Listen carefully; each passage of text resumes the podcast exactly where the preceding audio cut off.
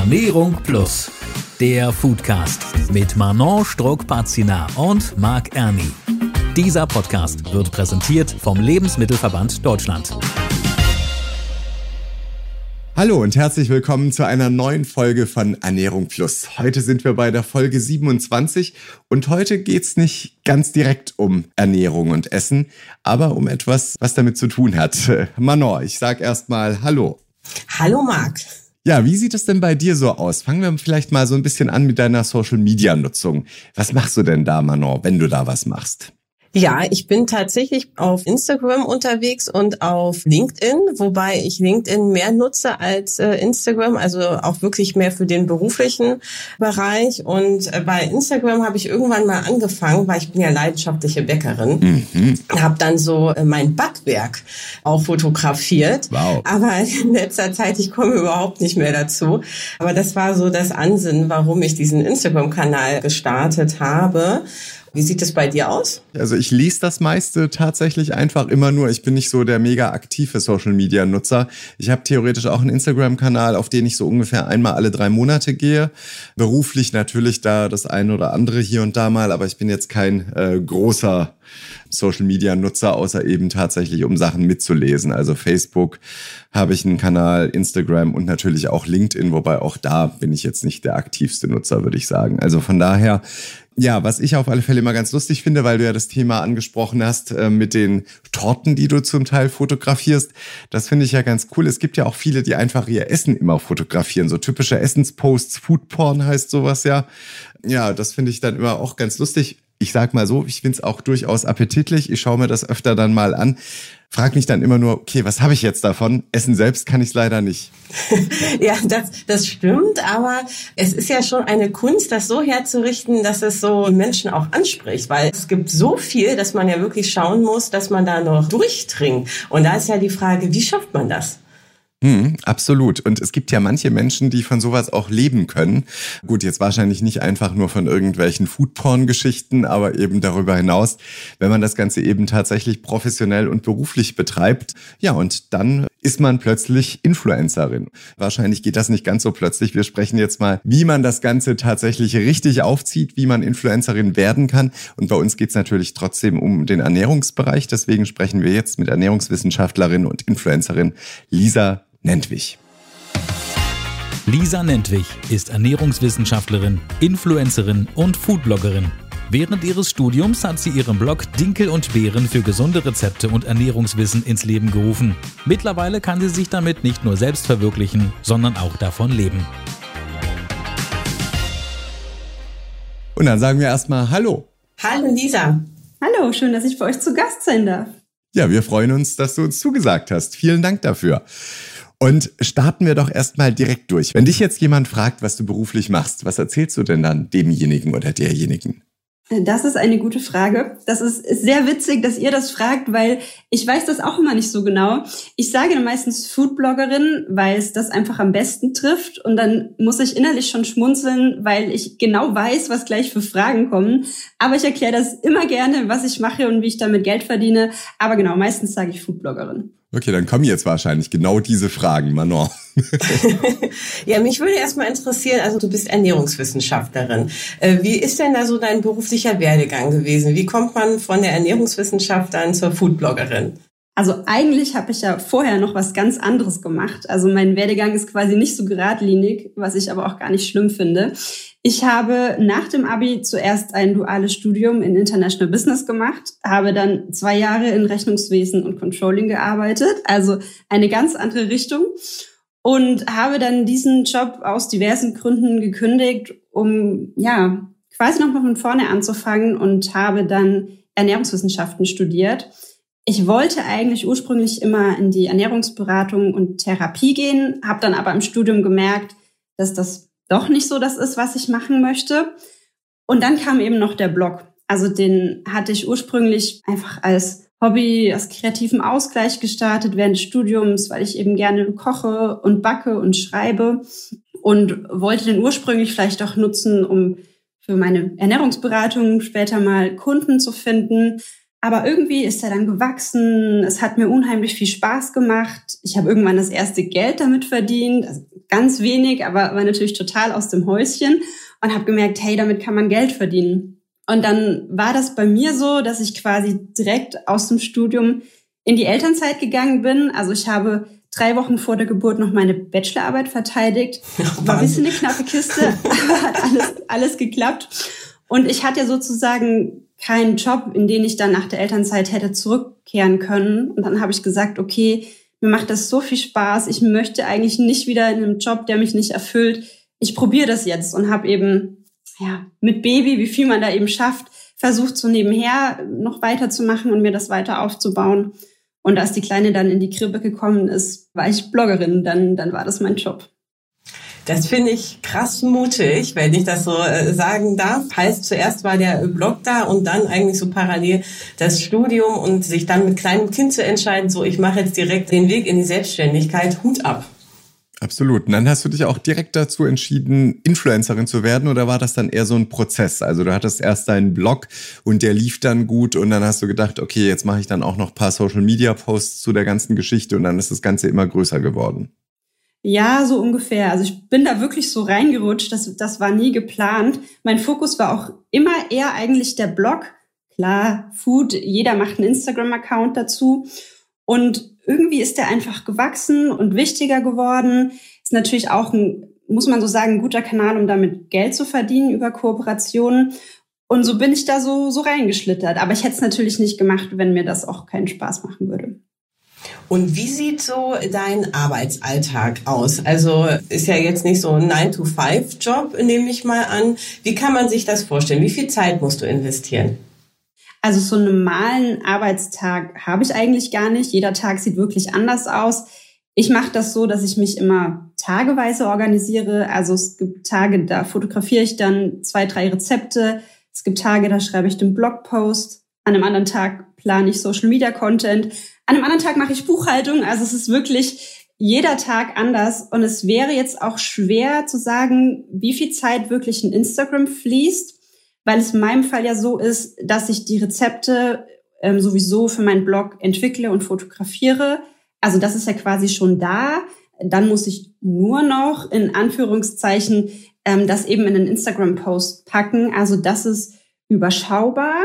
Aber wenn ihr jetzt eine, eine Zahl hören möchtet, ich finde das ja immer ganz spannend bei anderen, ich würde sagen, dass Instagram mich ein bis zwei Stunden pro Tag kostet, ohne die Rezeptentwicklung, aber mit Stories machen, Posts hochladen, Reels schneiden, was auch aufwendig ist, Kommentare beantworten, Nachrichten beantworten. Also da geht wirklich schon einiges an Zeit drauf.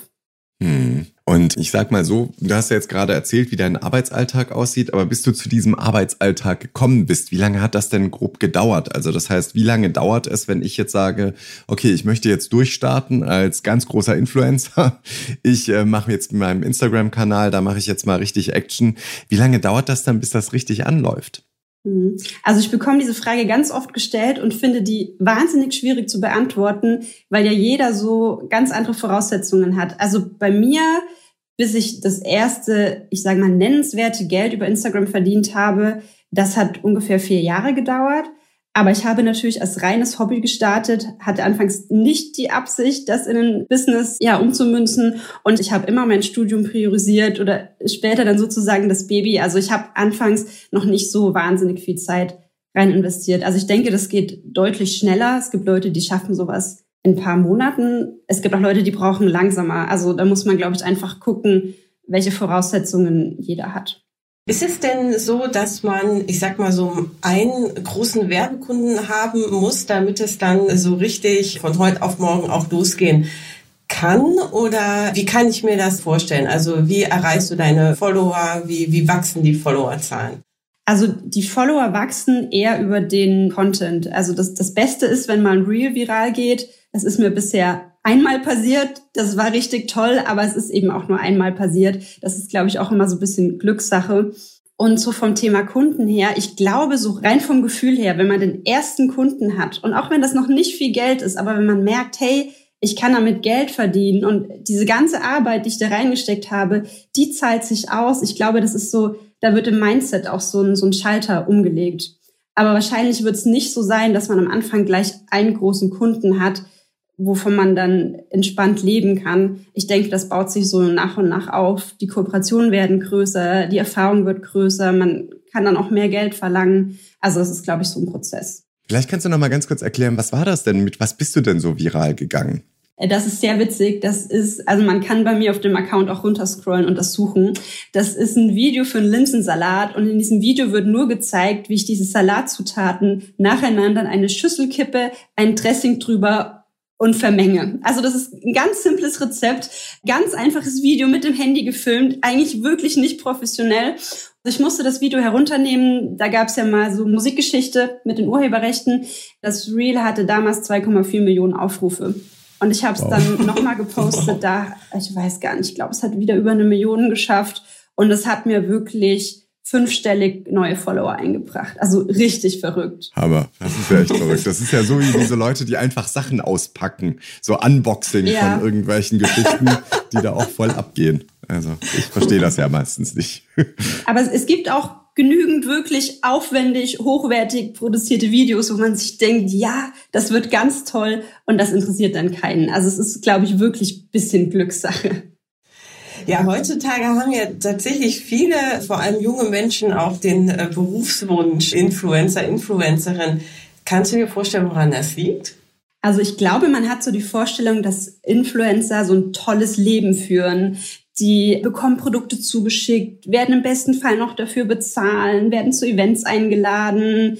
Und man hatte mal so den Eindruck, Natürlich, weil man überwiegend nur positive Sachen teilt, dass man so ein tolles Leben führt und auch vielleicht nicht viel dafür machen muss. Aber ist das tatsächlich so? Also wirst du ständig in Restaurants eingeladen, darfst da kostenlos essen? Restaurants nicht. Ich wohne auf dem Land, das ist ja ein bisschen schwierig. ähm, aber Produkte könnte ich mir sämtliche Sachen zuschicken lassen, ja. Okay. Marc, wir müssen ja nochmal drüber nachdenken, über den Berufsalltag. aber ich sage nicht, dass das sinnvolle Produkte sind. Ja, und äh, wenn du dann so Produkte hast, musst du dann mit denen was machen oder bekommst du das einfach so zugeschickt und du kannst dir dann selbst aussuchen, okay, machst du dazu was, wenn du es sinnvoll findest oder lässt du es? Also sagen wir mal so, Produkte kostenlos zuschicken lassen, für die ich dann am besten noch sehr viel Content kostenlos produziere, da könnte ich viel machen, da bekomme ich viele Anfragen, das mache ich aber nicht. Also bei mir läuft das dann im Rahmen von bezahlten Kooperationen ab. Und das ist meistens der Fall, dass es ein Lebensmittel ist, was man auch gut in einem Rezept verarbeiten kann. Das ist für mich auch immer das Schönste, was einen Mehrwert für alle Seiten bietet. Und worin liegen jetzt für dich so die Vorteile, als Influencerin zu arbeiten, beziehungsweise gibt es auch Nachteile? Also für mich der größte Vorteil ist einfach die Freiheit, die so eine Selbstständigkeit mit sich bringt. Ich kann mir meinen Tag selbst strukturieren. Ich kann Themenschwerpunkte setzen, wo ich gerade Lust drauf habe, was ich gerade machen möchte. Ich bin meine eigene Chefin und kann das alles so gestalten, wie ich das machen möchte.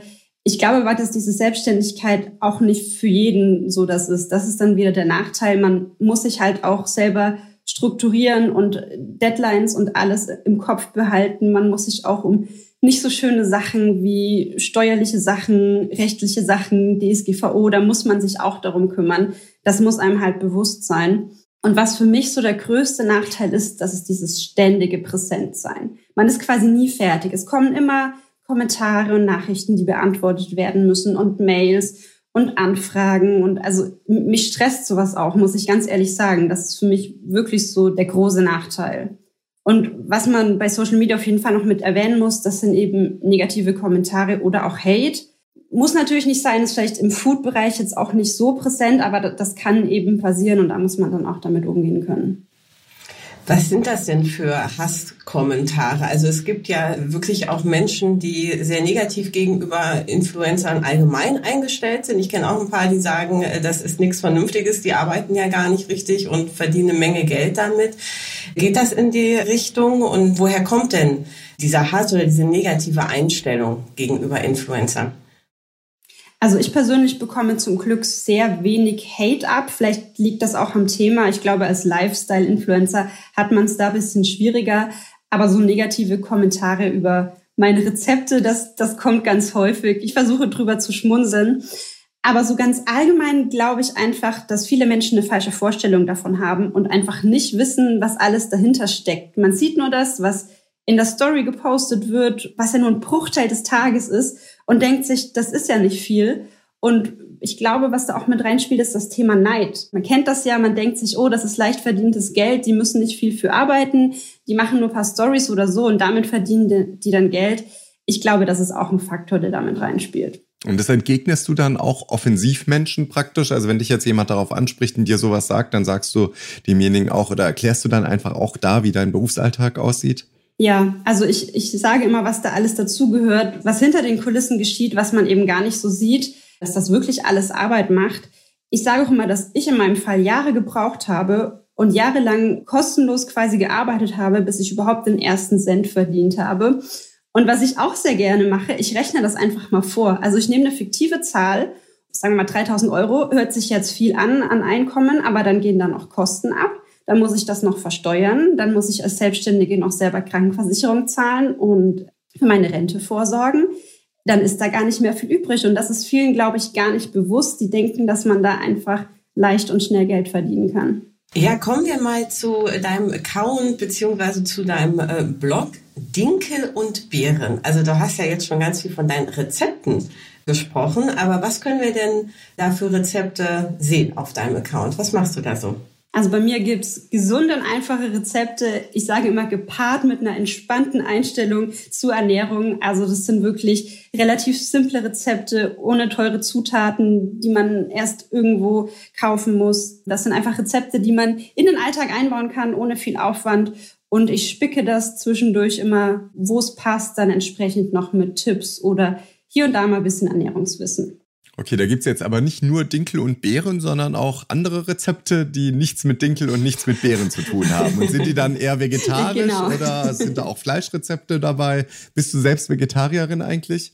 Nein, ich würde mich als Flexitarierin beschreiben. Also viel vegetarisch, aber auch ab und zu mal Fleisch und Fisch. Das spiegelt sich auch in den Rezepten wieder. Es sind überwiegend vegetarische Rezepte, oftmals vegan, einfach weil sich das so entwickelt und ab und zu findet man auch mal ein Fischrezept. Ich finde den Namen Dinkel und Beeren, der geht ja wirklich sehr leicht von der Zunge irgendwie. Also er ist sehr klangvoll. Wie bist du denn auf äh, die Idee gekommen für den Namen? Ich habe leider keine aufregende Story dazu. Das sind einfach zwei Lebensmittel, die ich sehr gerne mag. Und so ist das dann entstanden. Vielleicht würde ich den Namen heute auch anders wählen. Ich weiß es nicht, aber jetzt wir bei Dinkel und Beeren. Okay. Und äh, warum ist es dir überhaupt wichtig, Menschen, die jetzt sage ich mal dich nicht direkt dafür zumindest bezahlen, über gesunde Ernährung aufzuklären? Du könntest ja jetzt sage ich mal auch als Ernährungsberaterin dein Geld verdienen. Es ist so ein bisschen der innere Antrieb. Also gerade als Ernährungswissenschaftlerin weiß man ja, was da für Mythen und Falschinformationen im Netz herumgeistern. Und das ist mir auch wirklich ein Anliegen, da fundierte Infos in die Welt herauszutragen und so ein bisschen mit Mythen auch aufzuräumen und auch diese entspannte Einstellung zu vermitteln. Es muss nicht die extreme neueste Trend jetzt sein. Ganz einfache Dinge, die bewirken schon wirklich viel. Also das ist so der innere Antrieb. Wir sprechen ja hier in dem Podcast immer sehr häufig über Ernährung, Ernährungsformen. Was ist denn für dich eine ausgewogene Ernährung? Also für mich ist eine gesunde, ausgewogene Ernährung ohne jetzt auf einzelne Sachen einzugehen. Klar, viele pflanzliche Lebensmittel und so weiter und so fort. Ich glaube, das haben wir alles schon gehört. Aber für mich ist es einfach eine abwechslungsreiche Ernährung, die mir persönlich gut tut. Und ich sage immer, bei der auch ein Stück Schokolade nicht fehlen darf. Also ja, einfach eine entspannte Ernährung, die, sag ich mal, überwiegend gesund in Anführungszeichen ist, aber ganz entspannt, ohne Dogma und ohne Verbote. Was ist denn so dein Signature-Rezept. Ich nehme jetzt mal an, da sind Beeren drin und Dinkel. Gibt es da etwas, wo du Ich wollte hast? jetzt tatsächlich ja. den Linsensalat erwähnen, von dem wir schon mal gesprochen hatten. ja, weil das eben so ein einfaches Rezept ist mit Linsen aus der Dose. Das geht ruckzuck die Linsen abgießen, Zutaten schnippeln, Dressing darüber, fertig. Aber ansonsten, so mein Signature-Rezept, das wäre tatsächlich Porridge. Und den kann man ja auf jeden Fall auch mit Beeren dekorieren. Super. Ja, du hattest ja vorhin erzählt, dass du ja schon hier und da mal das ein oder andere praktisch auch dann bewirbst im Rahmen von Kooperation. Worauf achtest du denn da dann, wenn du Werbung für Firmen oder auch Produkte machst? Wie entscheidest du da, welche Firma oder welches Produkt auch zu dir passt? Also ich glaube, ich bin da wirklich sehr picky und lehne wirklich viel ab, was nicht hundertprozentig passt. weil es mir einfach wichtig ist, dass ich dieses Produkt ohne jegliches schlechtes Gewissen, sondern mit vollster Überzeugung wirklich präsentieren kann, dass mir da auch keiner was nachsagen kann. Und also es muss für mich vertretbar sein und es muss thematisch voll und ganz zu mir passen. Also beispielsweise eine Schokolade esse ich auch privat gerne, aber die passt eben jetzt nicht zu meinem Nischenthema. Und ich finde auch immer, es muss für die Follower einen wirklichen Mehrwert haben. Also zum Beispiel in ein Rezept verpackt sein oder wirklich ein neuartiges Produkt, was, was denen was bringt und was zu ihnen passt. Und was ich so über die Jahre gelernt habe, das Bauchgefühl muss einfach passen. Wenn ich so eine Anfrage bekomme und mir dann denke, so, hm, passt eigentlich nicht so ganz, aber die würden bestimmt gut zahlen, nee, dann, dann mache ich das nicht. Also es muss wirklich sofort so ein Ja, das passt total, das passt perfekt, das machen wir, das muss wirklich das sein. Und also jetzt nochmal so zusammengefasst gefragt. Ist es wirklich so, du kannst von deinem Job als äh, Bloggerin und als Influencerin leben oder gibt es vielleicht doch noch eine andere Einnahmequelle, die noch dazukommt, damit es wirklich passt finanziell? Sagen wir mal so, ich mache auch noch andere Sachen nebenher, was hauptsächlich Freelancer-Tätigkeiten sind, also Rezeptentwicklung, Foodfotografie für andere Firmen. Wenn man das jetzt mit reinnimmt, dann ja, dann kann ich davon leben und also wirklich, ich stehe jeden Tag auf und bin dankbar dafür. Das ist so ein Geschenk. Ich hätte echt nicht gedacht, dass ich mich mal so selbst verwirklichen kann im Leben. Also da bin ich wirklich sehr dankbar für. Und könntest du dir auch vorstellen, jetzt noch ganz andere Themen sozusagen umzusetzen oder wird es bei dir immer rund um Ernährung gehen? Könnte ja sein, dass du dir in ein paar Jahren überlegst, okay, jetzt gehe ich irgendwie in den Lifestyle-Bereich oder in den Reisebereich, weil du sagst, okay, da kriegt man vielleicht auch mehr Kooperationen hin oder so. Ich rede jetzt ins Blaue. Nee, ich glaube, ich bleibe im, Food-Bereich. Also ich könnte mir vorstellen, noch so in den Blog-Bereich, SEO-Bereich zu gehen. Das macht mir einfach Spaß. Aber ich glaube, das Thema Essen, das ist meine Leidenschaft. Dem bleibe ich treu, ja. Das kann ich verstehen. ja, wunderbar. Dann sind wir für heute auch schon wieder am Ende angekommen. Deswegen frage ich jetzt erstmal Manon, was hast du denn aus der heutigen Folge für dich mitgenommen? Sehen wir dich demnächst auch als Influencerin? Also ich muss sagen, der Satz, der mich gerade am meisten geprägt hat, was mir tatsächlich auch so geht, ist ja dieses, man schaltet ja wirklich nicht ab. Also man ist ja dann rund um die Uhr auch äh, Influencerin und muss auch immer schauen, was da gekommen ist an Kommentaren und so. Und ich glaube, das wäre mir tatsächlich zu viel Druck dann auch in dem Sinne. Also, dass man jetzt so gar nicht mal das Handy zur Seite legen kann. Oder man muss es eben für sich selber klarkriegen, dass man es zwischendurch mal machen muss. Also ich finde, das ist ein wahnsinnig spannender Beruf. Ich glaube auch, dass viele gar nicht wissen, was man da eigentlich alles machen muss. Also ich glaube, es ist wirklich so, die Leute denken, du kochst ein Essen, machst ein Foto, stellst es rein und das war's. Oder du kriegst eben irgendwie äh, ein äh, Produkt zugeschickt, packst es aus, ne, Unboxing und kriegst dann dafür das Geld und das war's. Also das ist schon ganz interessant, dass man da wirklich ja auch ganz viel Arbeit im Hintergrund reinstecken muss. Lisa, jetzt bist du jemand, der auch wirklich die Expertise mitbringt. Das ist ja auch nicht immer der Fall. Ja, also nicht jeder Foodblogger ist auch gleichzeitig Ernährungswissenschaftler. Von daher kann ich nur jedem äh, mal raten, bei Dinkel und Beeren mal vorbeizuschauen und was ich jetzt auch noch sagen wollte, warum wir überhaupt mit Lisa auch gesprochen haben, in ein paar Tagen ist ja der Tag der Lebensmittelvielfalt.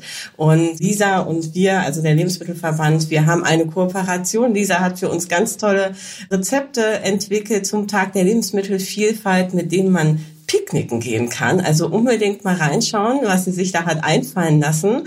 Das sind nämlich fünf Rezepte, wo man wirklich die komplette Vielfalt auch sieht. Und genau das, was du gesagt hast, es sind Rezepte, die einfach sind, die jeder nachkochen kann. Das finde ich immer extrem wichtig. Danke, Lisa. Eine Frage habe ich noch an dich und zwar, wie ist denn das eigentlich? Weil du hattest ja vorhin erzählt, dass ja oftmals eben die Leute dir dann auch schreiben, Kommentare und sowas. Wie viel Zeit gibst du dir denn, um auf sowas überhaupt zu antworten? Also natürlich auch auf positive Geschichten und so. Bist du dann wirklich nonstop sozusagen am Handy oder legst du es auch irgendwann mal weg? Also sagen wir immer so, in meiner idealen Vorstellung beantworte ich jeden Tag die Kommentare, um da hinterher zu bleiben, weil sonst nimmt das wirklich überhand. In der Realität schludere ich manchmal ein bisschen und, und schaff's einfach nicht. Und ich versuche mir aber wirklich mindestens den Sonntag, wenn nicht beide Wochenendtage, freizuhalten, weil das dann auch einfach die Familienzeit ist. Und ich versuche auch mittlerweile die ganze Instagram-Geschichte quasi in meiner Arbeitszeit zu bearbeiten und nicht abends, wenn Familienzeit ist. Alles klar. Dann wünschen wir dir auf alle Fälle weiterhin viel Erfolg. Viel Erfolg auch weiterhin für Dinkel und Bären. Und im Moment sieht da ja alles wirklich sehr, sehr gut aus. Vielen Dank, liebe Lisa. Vielen Dank, dass ich hier sein durfte. Sehr schön. Und wir hören uns dann wieder im kommenden Monat. Dann sind wir schon im August. Manon, haben wir da ein sommerliches Thema? Ja, wir haben ein Thema, das für den Sommer passt. Und zwar geht es um Pflanzen in der Ernährung, in der Fachsprache auch Botanicals mhm. genannt. Also sprich sowas wie Ginkgo, Cranberries, Artischocken, die als pflanzliche Inhaltsstoffe auch sehr positive Wirkungen auf den Körper haben können. Und da wollen wir mit einem Experten drüber sprechen. Alles klar. Ich bin jetzt schon sehr gespannt und sage dann auch erstmal vielen Dank.